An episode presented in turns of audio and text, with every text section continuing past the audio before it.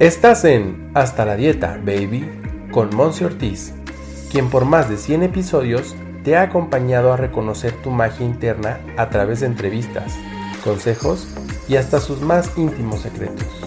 Aquí no solo nos quedamos en la información, nos enfocamos en tu transformación. Quédate, porque lo más valioso eres tú. ¡Comenzamos! Hello, hello, dolce far niente.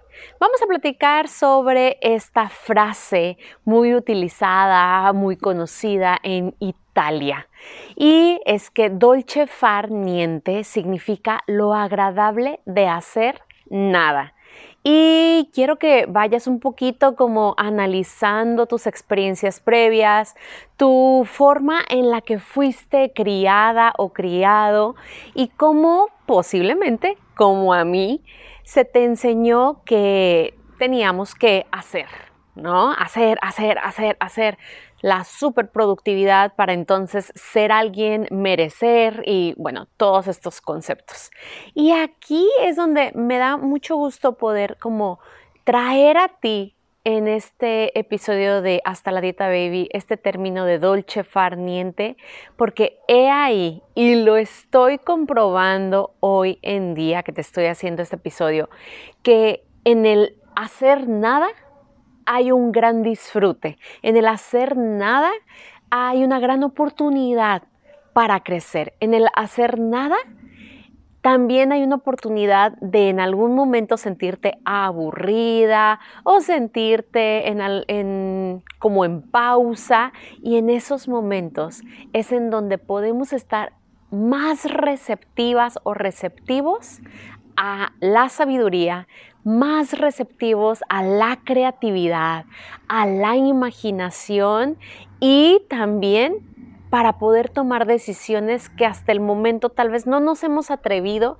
a tomar por n cantidad de situaciones o de circunstancias. Así es que el día de hoy quiero invitarte a que te tomes un momento del día, porque tal vez tu vida acelerada no te permite tomarte todo el día o toda una semana o todo un mes, ¿por qué no? ¿Vale? y que te tomes, que empieces con ese momentito del día en el que pongas en práctica la dolce far niente, lo agradable, la sensación agradable de hacer nada y de reencontrarte posiblemente contigo mismo, de reencontrar esa sabiduría que está ya ahí en tu interior y que tal vez no la has escuchado, de también tener la posibilidad de estar más atenta, más apreciando lo que te dice tu cuerpo o también más agradecida por lo que puedes estar viendo, oliendo, saboreando, sintiendo con tus diferentes sentidos del cuerpo. Tal vez en esa vida tan acelerada en la que hoy vives, no te has dado esa pausa de decir, ok, sabes que en este momento no voy a hacer nada y está bien no hacer nada. No me quiero ir al extremo y decirte que entonces nunca hagas nada, porque creo que puede rayar un poquito en, la línea de la flojera, el, el, no valorarte, ¿vale? El un poquito perder piso y decir, ok, pues que todo me llegue. Y sí, de hecho, platicaremos un poquito más de todo esto en los siguientes episodios. Me quiero ir adentrando en temas de estar abierta a recibir. Así es que sí, y también nosotros necesitamos estar constantemente en ese estado de receptividad para que entonces las cosas se manifiesten, por así decirlo, o esos sueños se manifiesten, ¿ok? Así es que, ¿qué tal mi propuesta? Platícame en redes sociales, si te diste la oportunidad, literalmente, de hacer nada y cómo esto se sintió para ti.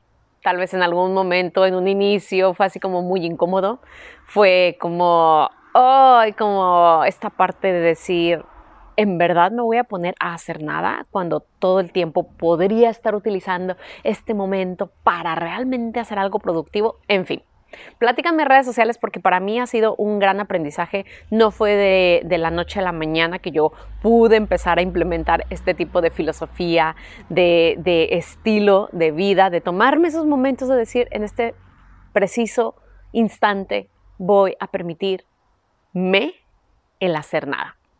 Te dejo esta gran reflexión y nos vemos a la próxima. Gracias por ser todo lo que eres.